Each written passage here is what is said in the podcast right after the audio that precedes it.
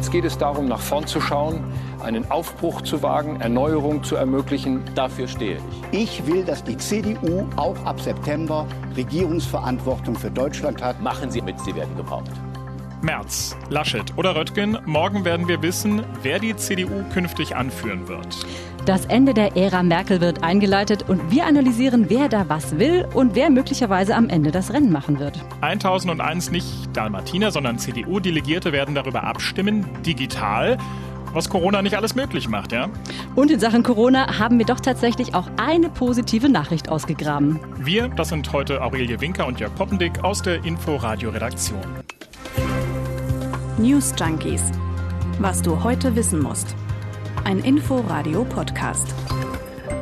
Aurelie, kennst Ja. du eigentlich irgendeinen dieser CDU-Delegierten persönlich?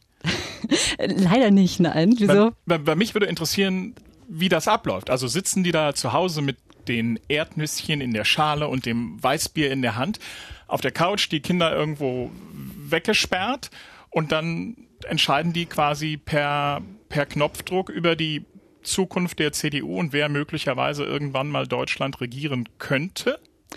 Naja, also ich kann es mir auch nicht richtig vorstellen, aber irgendwie muss es ja gehen. Also ob jetzt mit oder ohne Nüsschen, denn die CDU ist ja irgendwie im Zugzwang. Also die Bundestagswahl steht vor der Tür, im September wird gewählt.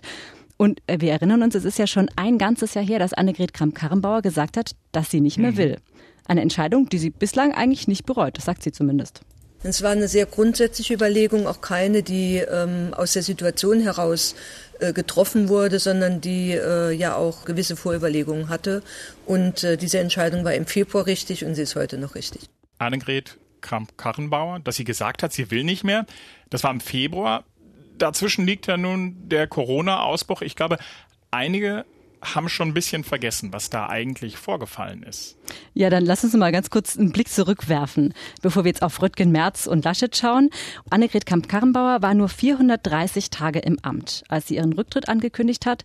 Und sie hatte in dieser Zeit als Parteichefin nach innen, also in die Partei rein, aber auch nach außen oft nicht so glücklich kommuniziert. Und ausschlaggebend für ihren Entschluss war dann ja das Desaster in Thüringen, erinnerst du dich? Stimmt, da haben ja damals die CDU-Abgeordneten im Thüringer Landtag den FDP-Politiker Thomas Kemmerich zum Kurzzeitministerpräsidenten gewählt. Und zwar, das war das Problem, zusammen mit der AfD. Das gab einen Aufschrei, denn es gibt in der CDU die Verabredung, keine Zusammenarbeit mit der AfD.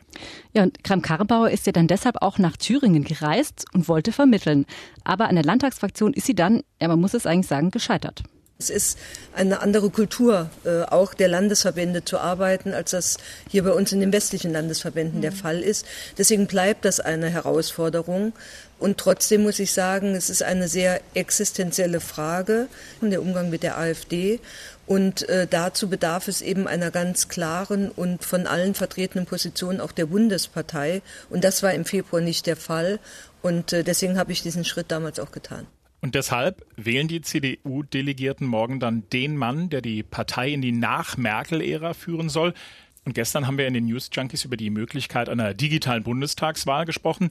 Dieser Wahlparteitag der CDU, das ist der erste Digital-Wahlparteitag in der Geschichte der Bundesrepublik Deutschland. Also Geschichte wird auf jeden Fall dann geschrieben morgen. Lass uns doch mal die, die Kandidaten ein bisschen anschauen. Also wer steht wofür und wer könnte gewinnen. Also was sie ja alle gemeinsam haben, sie kommen aus dem Landesverband NRW aus Nordrhein-Westfalen, also sind verheiratet und haben drei Kinder. Das Oh, sind jetzt mal so, ja, die ganz offensichtlichen Gemeinsamkeiten, aber es gibt natürlich auch viele Unterschiede. Vielleicht fangen wir mal an mit Friedrichs Merz. Ich glaube, das ist derjenige, der wahrscheinlich am meisten polarisiert. Mit dem verbindet mich ja ein gemeinsames, zumindest aus meiner Wahrnehmung heraus, negatives Erlebnis. Ja? Bei, und zwar bei einer Feier des ersten Radiosenders, für den ich gearbeitet habe, da hat er das letzte Schnittchen mir weggefuttert. Der Mann sieht vielleicht nicht so aus, ähm, er hat aber in jedem Fall einen gesunden Appetit und und das ist die eigentliche Geschichte, nimmt sich im Zweifel auch das letzte Schnittchen. Ja, und du bist bei Mundraub offenbar auch empfindlich, wie ich da gerade merke. Also, Absolut. Also Aussagekraft hat diese Geschichte auf jeden Fall. Äh, wobei ich jetzt habe noch nicht so sehr gelesen, dass jetzt Friedrich Merz für Mundraub bekannt ist. Was auf jeden Fall bekannter ist, dass Merz aus dem Sauerland kommt. Er ist bereits mit 17 Jahren in die CDU eingetreten, hat Jura studiert, als Richter und Rechtsanwalt gearbeitet. Er war vier Jahre im Europaparlament und ist dann 94 in den Bundestag eingezogen. Naja, und da hat er ja dann ganz gut Karriere gemacht. Das ist schon lange her, aber Merz Der war damals der junge Fraktionschef mit großen Ambitionen, galt als Erneuerer und Visionär und hat als Oppositionschef der rot-grünen Schröder-Regierung damals immer ganz gut Kontra gegeben. Hier mal ein Ton aus einer alten Rede im Bundestag. Eine Regierung im Wachschlaf, im Dämmerzustand, was Sie hier abgeliefert haben, ist doch eine Zumutung. Und wie Sie da sitzen auf dieser Bank, das ist doch nicht die Regierung einer Bundesrepublik Deutschland. Das ist doch ein jämmerlicher Zustand, mit dem Sie sich hier präsentieren bei einem so ernsthaften Thema. Ja, klare Worte. Allerdings war dann Merz nur zwei Jahre Fraktionschef. Dann ist er an einem internen Machtkampf gescheitert und zwar an dieser Frau hier, Angela Merkel. Damals hat er gegen sie verloren. Äh, das war dann der Beginn einer jahrelangen Kränkung und der Rest ist Geschichte. Merkel wurde Bundeskanzlerin und Merz ist von der politischen Bühne abgetreten. Er ist in die Wirtschaft gegangen, war da jahrelang aktiv und saß in zahlreichen Unternehmen im Aufsichtsrat, unter anderem bei der deutschen Sparte des weltgrößten Vermögensverwalters BlackRock. Für die einen ist das gelebte Wirtschaftskompetenz, für die anderen eher eine verdächtige Nähe zum Geld. Ja, und dann ist Merz wieder aufgetaucht auf der politischen Bühne und zwar als klar war, dass Merkel den Parteivorsitz abgeben wird. Das war 2018. Und bei der Wahl zum Parteivorsitzenden konnte er sich dann aber nicht durchsetzen auch weil seine Rede damals äh, wirklich nicht besonders gut war. Also ich erinnere mich tatsächlich noch dran, war sehr akademisch, kam wenig rüber, ganz anders als bei Annegret Kramp-Karrenbauer damals, worüber ich mich ehrlich gesagt wirklich gewundert hatte. Deswegen bin ich ja auch gespannt auf die, auf die Reden da am Samstag. Und das ist schon ungewöhnlich, ja, denn eine der größten Stärken von Merz ist ja seine rhetorische Wucht und seine Schlagfertigkeit. Wir haben es gerade gehört. Allerdings ja. muss man auch sagen, er hat in den vergangenen Monaten auch rhetorisch immer mal wieder daneben gepackt. Merz wir erinnern uns, war beispielsweise sauer darüber, dass dieser Wahlparteitag verschoben wurde und hat deshalb mehrere Interviews gegeben. In einem hat er sogar gesagt, in den Augen des Partei-Establishments sei er immer ein Outlaw gewesen. Da klang er so ein bisschen wie ein Verschwörungstheoretiker. Es gibt äh, Teile des Partei-Establishments, beachtliche Teile, die verhindern wollen, dass ich Parteivorsitzender werde. Ich halte meine Vermutung aufrecht, dass die Verlegung des Parteitages mit Corona wenig und mit anderen Erwägungen sehr viel zu tun hat. Das wissen Sie und das weiß die gesamte Hauptstadtpresse, das weiß die deutsche Öffentlichkeit, dass ich nicht der Liebling eines Teils der Parteiführung bin, das ist doch schon seit langer Zeit so. Wir haben auf jeden Fall gelernt, Merz ist ein erfahrener Politiker mit alten Wunden. Er kann reden, packt aber auch immer mal verbal daneben. Aber was ist denn mit den Inhalten? Was ist sein Plan für die CDU? Naja, Merz pflegt, wenig überraschend, einen konservativen Politikstil. Von seinen Anhängern wird er dafür gefeiert, zum Beispiel der Jungen Union. Andere in der Partei lehnen das allerdings ab. Ja? Ablehnung kommt auf jeden Fall von der Frauenunion. Die hat ja dazu aufgerufen, die Konkurrenten von Merz zu wählen. Und das zeigt ja auch schon, er ist nicht derjenige, bei dem man als erstes an das Thema Gleichberechtigung und modernes Frauenbild unbedingt denkt. Was Merz letztlich will, ist eine Neuausrichtung seiner Partei. Für ihn gibt es drei große Themen, die die CDU inhaltlich und personell überzeugend besetzen und beherrschen müsse. Das sind Klimawandel, der Zusammenhalt der Gesellschaft und Zielvorstellungen für Europa. Dann machen wir hinter März jetzt mal einen Haken im Gedanklichen und kommen zu dem zweiten, zu Armin Laschet. Der, das hatten wir am Anfang schon gesagt, der kommt auch aus NRW, aus Aachen und aus einem katholisch geprägten Elternhaus. Der ging mit 18 in die Junge Union, hat dann Rechts- und Staatswissenschaften studiert und, das war für mich zumindest neu, der hat dann erstmal in München als Hörfunk- und Fernsehjournalist gearbeitet. Ja, 1994, also im gleichen Jahr wie März, zieht er in den Bundestag ein. 1999 geht er ins Europaparlament und 2005 ist er dann Landesminister für Generationen, Familien, Frauen und Integration in NRW. Und in dieser Zeit wird er übrigens von seinen Kritikern wegen seiner liberalen Ansichten als Türken-Armin bezeichnet. Das würde man heute auch nicht mehr machen. Nein. In NRW ist er dann ja so richtig durchgestartet. 2017 gewinnt er mit der CDU die Landtagswahl und wird Ministerpräsident. Und all das, das qualifiziert ihn heute für den CDU-Vorsitz, vielleicht für noch mehr. Das sagt Laschet über sich selbst in einer Botschaft an die Mitglieder.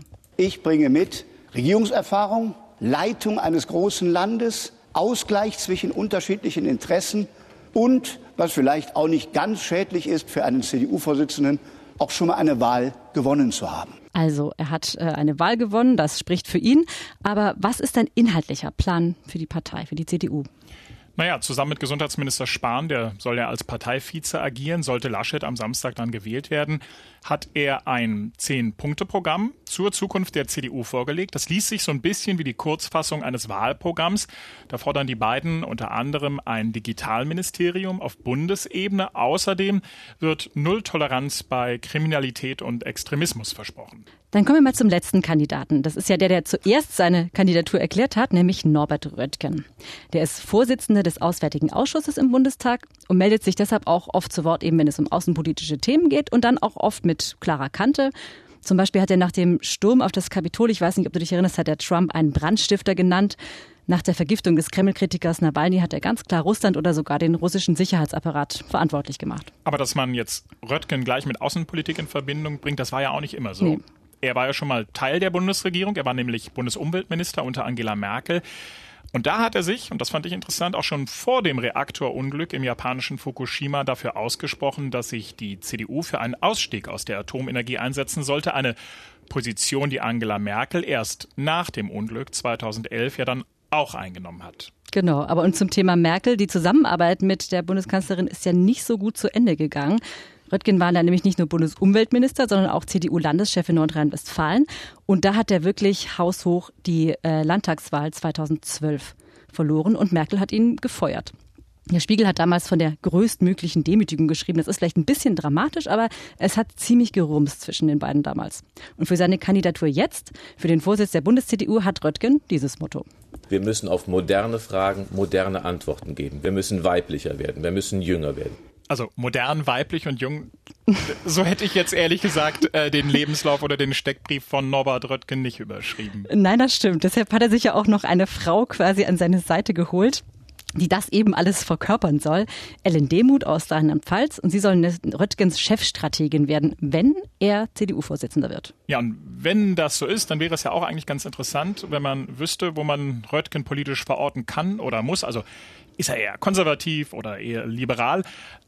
Allerdings, da macht der Gute nicht so richtig mit. Ich bin kein Lager. Ich stehe für alle Röttgen will also für alle stehen, aber er will nicht mit allen regieren. Seine Priorität, sagt er, wären die Grünen. Die FDP unter Christian Lindner lehnte ab, sagt er. Das finde ich schon einen ganz schönen Hammer für jemanden, der CDU-Chef werden will. Ja, absolut. Ja, finde ich auch. Ist wirklich, ja, wirklich erstaunlich. Äh, also Schwarz-Grün, wenn es nach Norbert Röttge ging, das wäre seine, seine Koalition für die Zukunft. Aber es ist ja völlig offen, ob er überhaupt zum Zug kommt. Es ist in der Tat schwer vorherzusagen, wer das Rennen da morgen machen wird. Laut ARD Deutschland-Trend von vergangener Woche liegt März bei den CDU-Anhängern mit 29 Prozent vorn. Laschet und Röttgen liegen so bei 25 Prozent. Aber das sind die CDU-Anhänger, die da befragt wurden, nicht die Delegierten. Die wählen ja dann am Samstag den Vorsitzenden. Ja, genau. Und äh, alle drei Kandidaten haben ja auch ihre Unterstützer in der CDU. Die Junge Union hat sich ja zum Beispiel mehrheitlich hinter Friedrich Merz gestellt und auch der Bundesvorstand der Mittelstands- und Wirtschaftsunion. Die Frauenunion ist ausdrücklich nicht für Merz, das hatten wir ja gerade schon. Wer sich allerdings für Laschet ausgesprochen hat, das ist Hessens Ministerpräsident Volker Bouffier. Ja, und vermutlich wird ja sowieso keiner im ersten Wahlgang über 50 Prozent kommen. Ähm, es wird eine Stichwahl geben. Ich persönlich vermute, dass Merz dann einer der beiden Kandidaten wahrscheinlich sein wird bei dieser Stichwahl. Ja. Ähm, und dann haben wir einen Namen. Und aus rechtlichen Gründen müssen die Delegierten den Gewinner nämlich noch per Briefwahl bestätigen. Und am 22.01. dann steht erst fest, wer neuer CDU-Chef wird. Unklar ist dann ja aber immer noch, wer Kanzlerkandidat der Union mhm. wird. Denn es könnte ja auch sein, dass sich CDU und CSU auf Markus Söder einigen, den CSU-Chef. Auch wenn der ja immer in der Vergangenheit gesagt hat, ich kann jetzt nicht bayerisch, aber mein Platz ist in Bayern. Oder der Kanzlerkandidat wird jemand, der weder Chef der CDU noch der CSU ist. Unionsfraktionschef Ralf Brinkhaus hat ja in einem Interview gesagt, der künftige Kanzlerkandidat der Union müsse nicht unbedingt einer der beiden Parteichefs sein. Bis auf eine Ausnahme, nämlich Ludwig Erhard 1965, war das allerdings immer so. Auf jeden Fall käme damit jemand ins Spiel, der schon vor gut zwei Jahren an die Spitze der Partei wollte, nämlich Gesundheitsminister Jens Spahn. Und da schreiben ja jetzt mehrere Medien, dass der in den vergangenen Wochen nochmal seine Chancen auf eine Kanzlerschaft ausgelotet haben soll. Spahn selbst hat diese Berichte galant abtropfen lassen und sagt, natürlich rede er vor so einem Parteitag mit vielen in der CDU. Natürlich geht es dabei auch in diesen Gesprächen darum, wer die Union in die Bundestagswahl führt. Aber er, er hat diese Diskussion nicht angefangen. Also richtig nach dem Menti klingt's aber auch nicht, oder? Nee, nicht so richtig. Der Chef der Jungen Union, Tilman Kuban, hat dem Redaktionsnetzwerk Deutschland auf jeden Fall gesagt, ich zitiere hier, Jens Spahn ist laut Umfragen der beliebteste Politiker in Deutschland und er ist der erfolgreichste Bundesminister.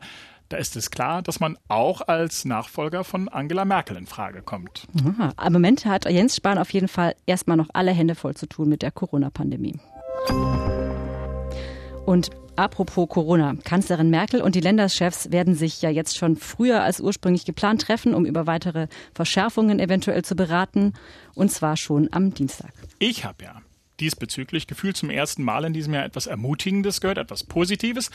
Und zwar mhm. heute Morgen bei uns im Inforadio von Dirk Brockmann, dem Epidemiologen an der Humboldt-Universität in Berlin. Diese Lockdown-Maßnahmen, dass die etwas bringen, das ist außer Frage. Es hat ja dazu geführt, dass wir wieder in ein Plateau gekommen sind und nicht, dass die Situation nicht völlig außer Kontrolle geraten ist.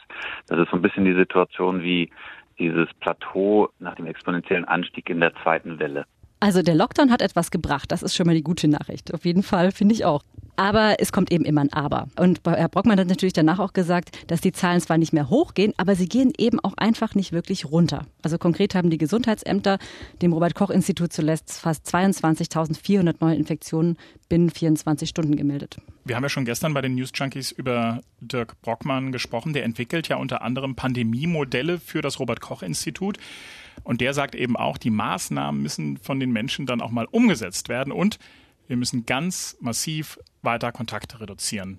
Ja, das machen wir denn jetzt vielleicht am besten auch mal und gehen einfach nach Hause. Schließen uns da ein und bleiben da.